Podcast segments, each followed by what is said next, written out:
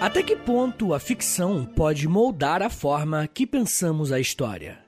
O crime organizado atua onde o Estado falha? Essas são apenas algumas das perguntas que podemos nos fazer quando queremos estudar com mais detalhes o que foi e o que ainda é a máfia italiana.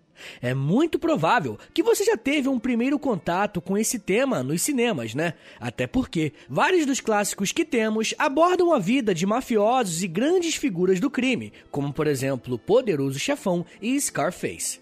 Mas a máfia existe realmente?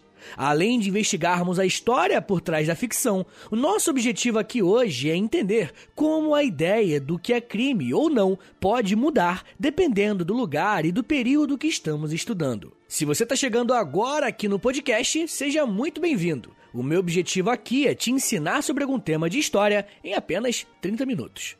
Bem, mas para falarmos sobre máfia italiana, por incrível que pareça, eu preciso voltar muitos anos na história, tá? Mais precisamente na Idade Média.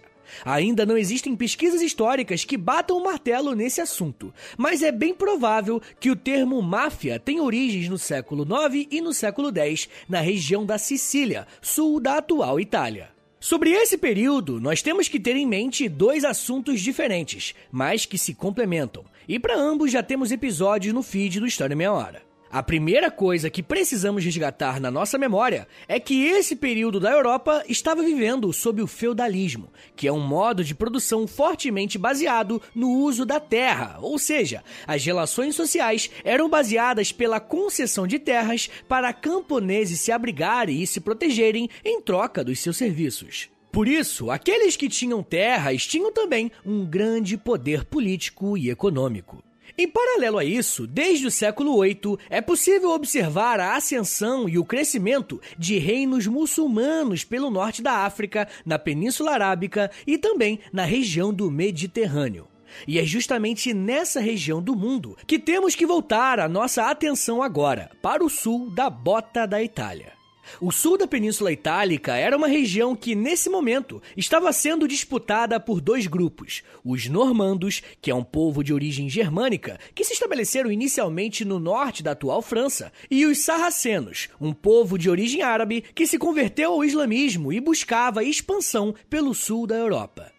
Depois de intensas batalhas entre esses dois povos, os normandos venceram e controlaram de maneira definitiva as terras daquela região. Só que, como eu disse, né, a sociedade feudal é fortemente marcada pela relação com as terras, e quando um povo inteiro perde as suas terras, esse grupo fica à mercê dos senhores feudais. Parte daqueles que ficaram sem terras, para não ficar sem a proteção que os muros feudais forneciam, logo se submeteram à suzerania desses senhores feudais. Mas nem todos os sarracenos aceitaram servir seus inimigos e, por isso, se refugiaram nas regiões montanhosas da Sicília. O objetivo dessas pessoas era se organizar para tentar invadir os feudos para tentar reconquistar aquela pequena zona de influência.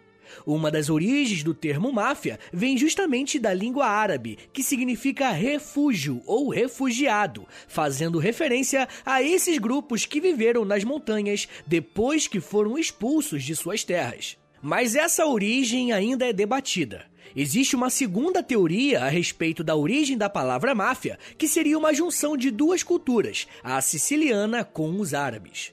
Nesse sentido, mafioso era uma pessoa que se organizava e oferecia um serviço de proteção para os pequenos proprietários de terras, que não chegavam a ter as mesmas condições de se protegerem como os senhores feudais se protegiam.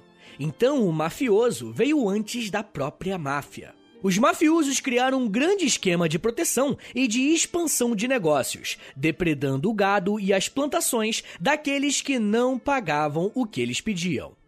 Caso você fosse um pequeno proprietário e não quisesse que a sua propriedade fosse invadida pelos mafiosos, a saída seria fazer um acordo com eles. Algo bem parecido com a máfia de hoje em dia, né? Além dessas supostas origens, existe uma terceira que vai falar não só da origem do nome da máfia, mas vai tentar explicar também algumas características morais desses grupos que ganharam tanta fama no século XX.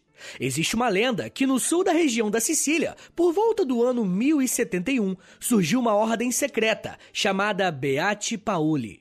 Os Beati Paoli começaram a se organizar depois que a Santa Inquisição se instalou na Península Itálica e a igreja começou a fazer os seus julgamentos. Mas a lenda conta que nesse período quem se beneficiou com a Inquisição foi a Igreja Católica e um pequeno grupo de nobres, enquanto parte da população camponesa sofria com a falta de terras e com acusações de heresia. Por isso, uma ordem secreta foi criada para realizar saques nas propriedades da igreja e desses nobres, com o objetivo de redistribuir para os mais pobres. Os Beati Paoli usavam casacos pretos com capuzes e só atuavam na noite, para evitar qualquer tipo de testemunhas para as suas ações. E se isso te fez lembrar da história do Robin Hood, você não está completamente errado, porque era justamente assim que os sicilianos encaravam esse grupo. O interessante é que não existe nenhuma prova histórica que os Beati Paoli realmente existiram. Mas mesmo assim, os Beati Paoli servem como inspiração lendária de um dos principais grupos mafiosos que já vamos falar mais pra frente, o Cosa Nostra. Mesmo não tendo provas factuais, os Beati Paoli entraram para o panteão da literatura italiana como um dos grupos que deram origem à máfia, que foi tão importante para a formação da Itália como nação. Uma das coisas que eu mais gosto de fazer nesse podcast é mostrar para vocês como muitas coisas que existem hoje em dia e que nós tratamos como se sempre tenha existido, na verdade têm uma origem. E na maioria das vezes, sempre é possível voltar ao seu estágio em que as coisas começaram e a partir como esse fato ou essa coisa se estruturou. E mesmo que a origem da palavra máfia e a sua história sejam coisas que nós não temos tanta certeza assim, os historiadores conseguiram encontrar nos arquivos como que a máfia começou, historicamente falando, na segunda metade do século XIX e foi na Península Itálica. E eu não sei se vocês perceberam, mas eu tô me esforçando para não usar o termo Itália aqui, né? E isso é de propósito, porque nessa época a Itália ainda não existia. A Itália, que conhecemos hoje, era formada por alguns reinos distintos, que disputavam o protagonismo e a relevância na região. Mas o século XIX foi marcado pelo crescimento de ideias nacionalistas e a formação da Itália, enquanto uma só nação, foi um dos projetos que as elites locais se empenharam em fazer acontecer. Se você quiser aprender um pouco mais sobre como foi esse processo de unificação da Itália, aqui no feed do História Meia Hora eu fiz um episódio sobre a unificação italiana. Ouve lá depois. Bom, mas enquanto a Itália não era unificada, nós tínhamos um cenário bem complicado se olhássemos para as camadas mais baixas e médias da sociedade. A Sicília, na década de 1860, era formada pela Casa Bourbon, que não tinha um poder político muito forte naquela região, fazendo com que o Estado não fosse tão atuante. E como eu sempre falo aqui no podcast, não existe vácuo de poder. Se o Estado não está presente em uma determinada região, outros grupos e forças vão aproveitar esse espaço para atuarem da forma que quiserem. E foi exatamente isso que aconteceu. A Sicília foi uma região onde o banditismo prosperou, de uma forma tão grande que as elites locais contratavam pistoleiros e mercenários para fazerem a segurança das suas propriedades. Essas milícias começaram a se organizar e atuar tanto como repressão a outros criminosos, quanto a exercerem trabalhos que interessavam a eles mesmos. Em regiões camponesas, esses grupos aproveitavam para realizar parcerias com a política local, para assim atuarem como um braço da força desse Estado que estava fragilizado. Falar desses grupos que eram criminosos, mas de certa forma tinham apoio do Estado, é algo bem complexo e muitas vezes dá um nó na cabeça. Isso acontece porque, mesmo tendo esse apoio, dependendo da época e se as relações com os políticos estiverem ok, os milicianos também poderão ser perseguidos pela própria polícia. E isso chegou a acontecer, e através de uma prisão foi a primeira vez na história que a palavra máfia foi usada em um documento oficial. Isso aconteceu em 1865, quando o prefeito de Palermo, Felipe Antônio Gualtério, se referiu a um grupo de criminosos violentos como mafiosos. A unificação da Itália e a existência da máfia são duas coisas que aconteceram quase que simultaneamente. Esses grupos, agora conhecidos como pertencentes à máfia, integravam uma complexa estrutura criminosa que tinha atuações diversas dentro da sociedade italiana. Um dos grupos que podem ser conhecidos como a origem da máfia é a Cosa Nostra, que significa coisa nossa ou assunto nosso. Esse grupo tinha atuação na Sicília, né? E foi o grupo que se espalhou pelos Estados Unidos. A máfia do Cosa Nostra ficou famosa por inserir uma espécie de código de ética para os seus membros. Até hoje, a Cosa Nostra é o maior clã de famílias mafiosas italianas e seus crimes vão de sonegação de impostos, cartéis, corrupção, contrabando, extorsão, fraudes, jogos de azar e até sequestros e relações com outras máfias espalhadas pelo mundo. Além deles, tinha também a Dranheta, que atuava na Calábria e era um grupo especializado em sequestros violentos. A Sacra Corona Unità foi um grupo de mafioso que se envolveu com o tráfico de armas na região da Apulia, e os Camorra eram mafiosos de Nápoles que comandavam o tráfico de cocaína. E como vocês podem ver, esses grupos mafiosos não eram nem um pouco uma galera boazinha, né? mas, de certa forma, eles tinham o apoio de parte da população italiana. Como o Estado ainda estava em formação, a unidade nacional não estava completa, e isso fazia com que diversas áreas fossem espaços livres para esses grupos atuarem. Você se lembra daquela história mitológica dos Beati Paoli? Então, a máfia pós-unificação italiana vai aproveitar para se colocarem como um grupo positivo em suas ações, mesmo com a quantidade absurda de crimes e de violência. Olha só o que o historiador Oswaldo Codiola vai falar sobre a forma que os mafiosos enxergavam a si mesmos. Abre aspas. A tradição foi retomada no fim do século XIX, com o propósito principal de criar laços de família baseados no legado siciliano de fidelidade, honra e vingança. Fecha aspas. O que esse professor está falando pra gente é que todos aqueles mitos medievais sobre a origem da máfia vão ser retomados agora no final do século XIX, para legitimar a atuação dos mafiosos perante a sociedade italiana que estava se formando.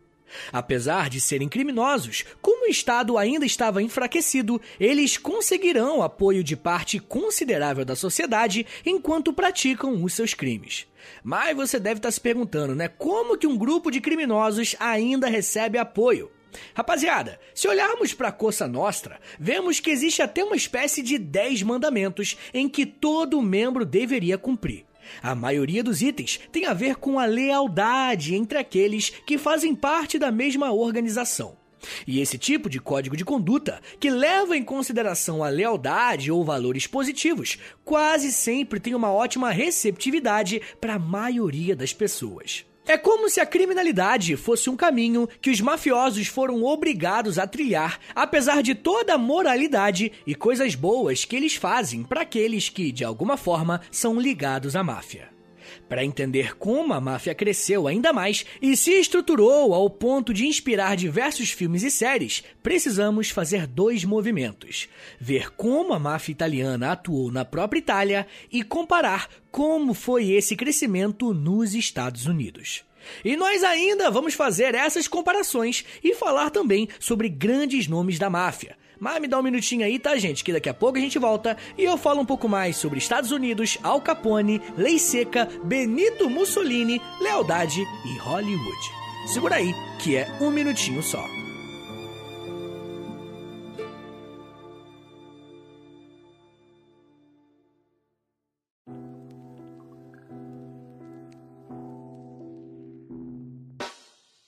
O História em Meia Hora é parceiro da loja. Acesse loja.com.br, é loja escrito L-O-L-J-A, e pesquise pela História em Meia Hora. Lá você vai encontrar blusas, camisetas, regatas, moletons e muito mais produtos exclusivos do nosso podcast, tá? Só tem no História em Meia Hora e lá no site da loja.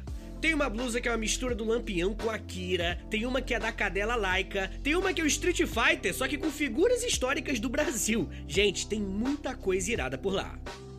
Lembrando, é claro, que quando você compra um produto na loja, além de você ficar todo bonitão ou bonitona, você ajuda o História em Meia Hora a continuar de pé. Então, obrigado. Acesse agora loja.com.br e pesquise por História em Meia Hora. loja.com.br e digita na busca História em Meia Hora. Valeu, gente!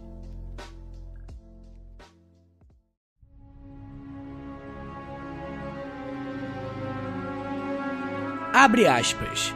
A Cosa Nostra é como um Estado, uma vez que aspira a controlar um território. Com o um acordo da máfia como um todo, cada família da máfia exerce um governo paralelo sobre os habitantes do seu território. A extorsão é para uma família mafiosa e impostos são para um governo legítimo. Fecha aspas. Esse é um relato de um pesquisador americano que se debruçou em estudar a forma que a máfia atuava e se mantinha relevante em suas áreas de influência. Como podemos ver, as famílias mafiosas usavam a violência para arrancar da população aquilo que eles desejavam. Conforme a máfia crescia, a população comum passou a enfrentar um problema. Eles não tinham muita opção em ser contrários ou a favor da atuação da máfia. Como eles eram um braço da força, se você não estivesse ao lado deles, consequentemente seriam inimigos. E esse trecho que eu li descreve muito bem a forma que eles eram obrigados a pagar um imposto para a máfia em troca de proteção. Eu não sei em que lugar do Brasil você mora. Mas aqui no Rio de Janeiro é bem comum ouvirmos falar da milícia, e se formos analisar, tem muitos pontos em comum com a máfia italiana. Ambas começaram a atuar onde o Estado não chegava, e se você quisesse ter a proteção, era obrigado a pagar para os mafiosos e milicianos para eles te protegerem. Muitas vezes, proteger deles mesmos. Mas uma coisa que a máfia italiana tem como característica é a sua atuação internacional. O final do século XIX e o início do século XX foi marcado por uma intensa onda migratória para os Estados Unidos. E para se ter uma noção, entre 1865 a 1915, os Estados Unidos receberam mais de 25 milhões de estrangeiros vindos da Europa e da Ásia, e a maioria dos europeus eram italianos. A Itália vivia um momento delicadíssimo com a escassez de produção e uma fome intensa. Como curiosidade, esse fluxo migratório também teve como destino o Brasil, alterando diversas relações com os negros que foram escravizados aqui no país, dando início a um novo ciclo econômico no Brasil. Mas focando apenas na América do Norte, uma parte dos italianos que foram para os Estados Unidos tentaram reproduzir as mesmas condições que eles tinham lá na Itália, tentando replicar até as organizações mafiosas.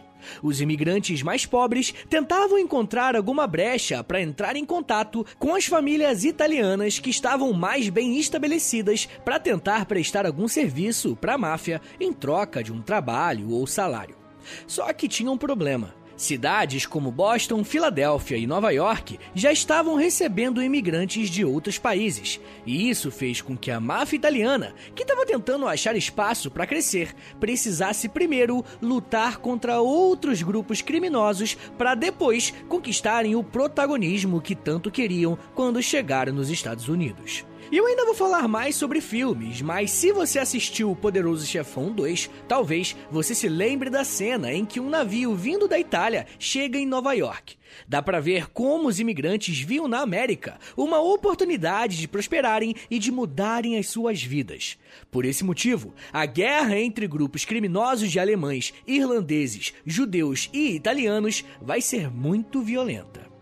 De certa forma, cada máfia, aos poucos, conseguiu se instalar em determinada região do país, e praticamente todas vão poder atuar de forma independente uma das outras. As famílias mafiosas italianas que lideraram esse processo vão empregar imigrantes italianos que precisavam de algum tipo de renda, ao mesmo tempo que isso era positivo para a máfia, porque isso fazia crescer a organização com pessoas que eram leais à família, e isso estendeu a mão amiga em um momento de dificuldade daquele imigrante que estava entrando na máfia.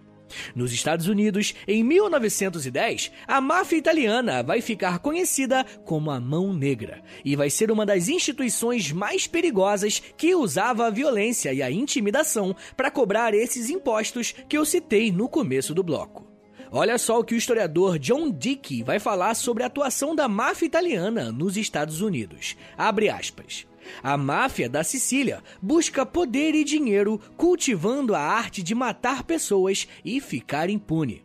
E organizando de uma maneira única que combina os atributos de um Estado paralelo, um negócio ilegal e uma sociedade secreta, sob juramento, como a maçonaria. Fecha aspas. Mais uma vez, fica bem claro como a atuação da máfia era violenta e usavam isso para crescerem através do medo e da coerção.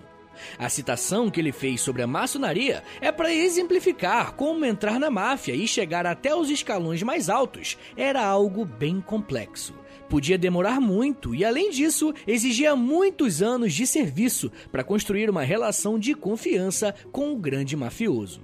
Mas a década de 20 vai ser muito diferente para a máfia que estava nos Estados Unidos em relação à máfia que estava na Itália. O início do século XX pode ser entendido como um período muito bom para os mafiosos na Itália, porque eles estavam quase que integrados ao Estado. O imperador italiano não era alguém que tinha conseguido dar uma solução definitiva a alguns problemas estruturais da jovem nação italiana. E a máfia surgiu como uma ótima alternativa a esse problema e por muitos anos conseguiu atuar livremente sem a interferência do Estado. Porém, eles não contavam com uma coisa: em 1922 aconteceria um golpe de Estado. Na década de 20, vemos a ascensão de Benito Mussolini, o líder dos fascistas, os Camisas Negras. Inclusive, se vocês quiserem um episódio sobre Mussolini, deixe um comentário na última foto do feed do História Meia Hora, lá no Instagram, porque aí eu vou saber que vocês querem e ainda vai me ajudar com o engajamento, beleza?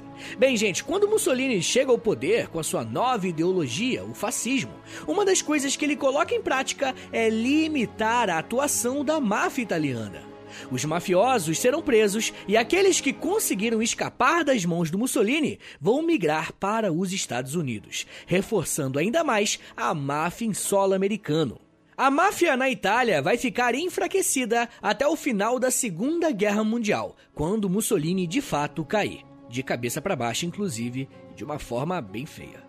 Só que, em contrapartida, no mesmo período em que os mafiosos italianos tiveram problema, as famílias que comandavam esquemas ilegais nos Estados Unidos prosperaram.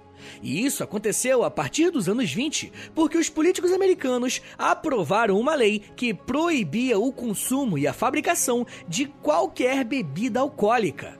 Essa lei ficou popularmente conhecida como a Lei Seca. E enquanto alguns enxergam um problema, outros veem uma oportunidade.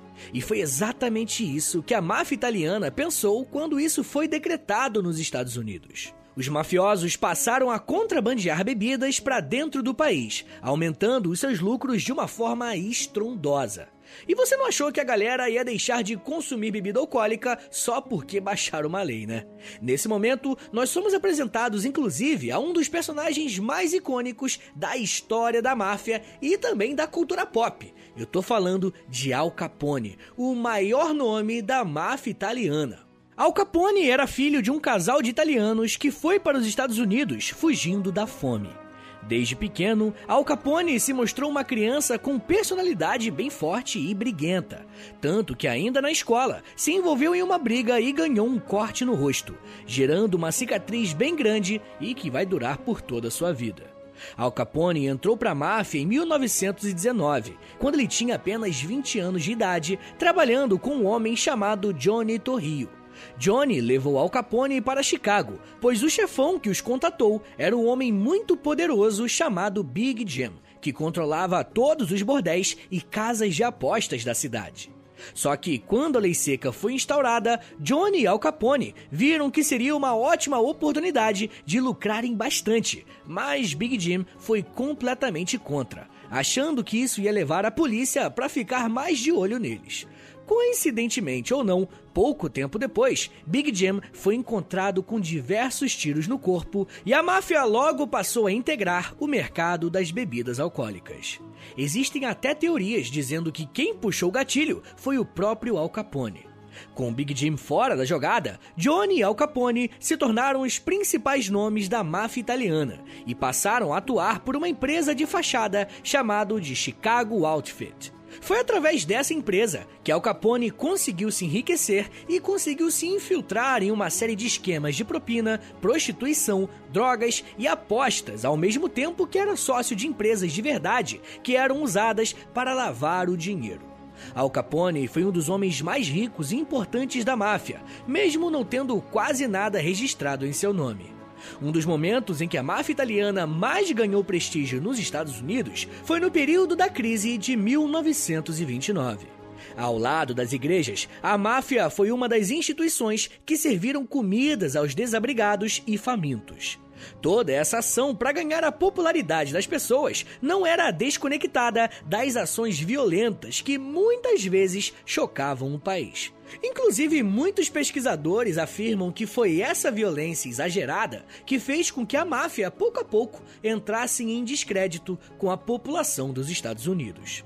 Porém, se voltarmos para a Itália, quando Mussolini perdeu a Segunda Guerra Mundial, podemos ver um crescimento bem acelerado dos mafiosos no país. Aqueles que ficaram presos por mais de uma década encontraram um país que precisava ser reconstruído e com muitas oportunidades de atuação, da mesma forma que aconteceu na época da unificação italiana. A Itália presenciou um crescimento nunca antes visto da atuação da máfia, e a partir dali eles mudaram uma estratégia.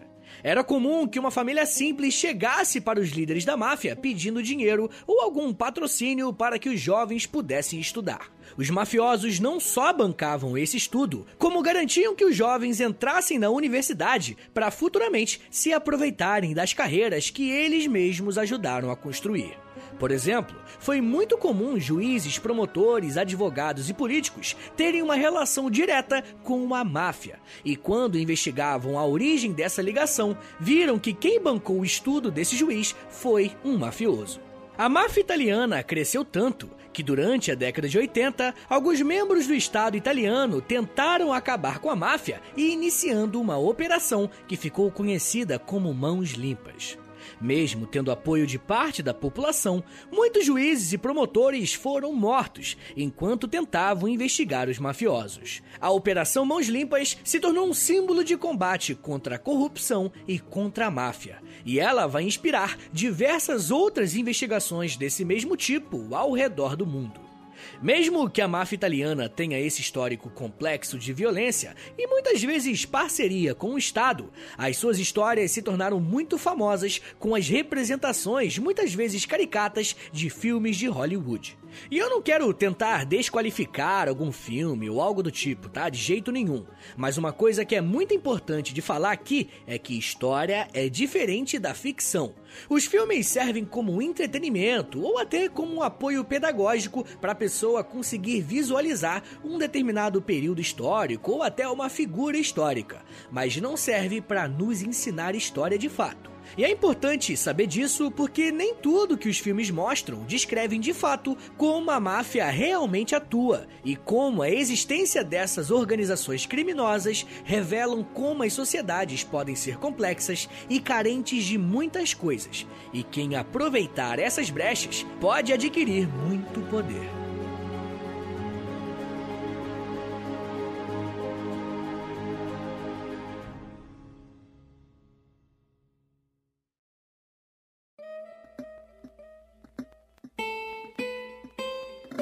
Senhores, muito obrigado por terem vindo até aqui. Meu nome é Vitor Soares, eu sou professor de História e você acabou de ouvir o História em Meia Hora.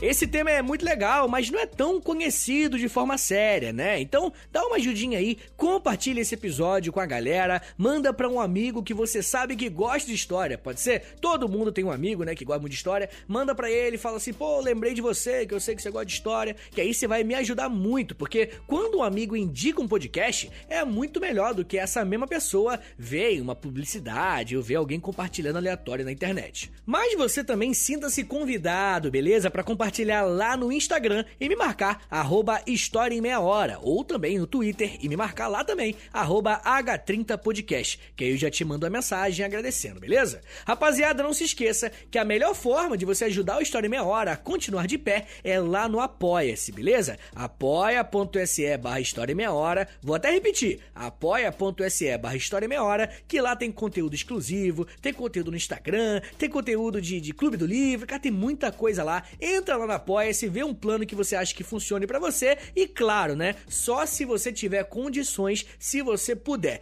E se você for menor de idade, fala com seus pais, hein? Rapaziada, se você quer ouvir mais do Tio Vito, mais de Vitinho na sua semana, você pode me ouvir no História pros Brother, que tem episódios novos todas as segundas e quartas, e você também pode me ouvir no podcast da revista Aventuras na História. Tem episódio novo toda sexta-feira, beleza? É isso, gente. Me siga nas redes sociais. É arroba no Twitter e no Instagram também.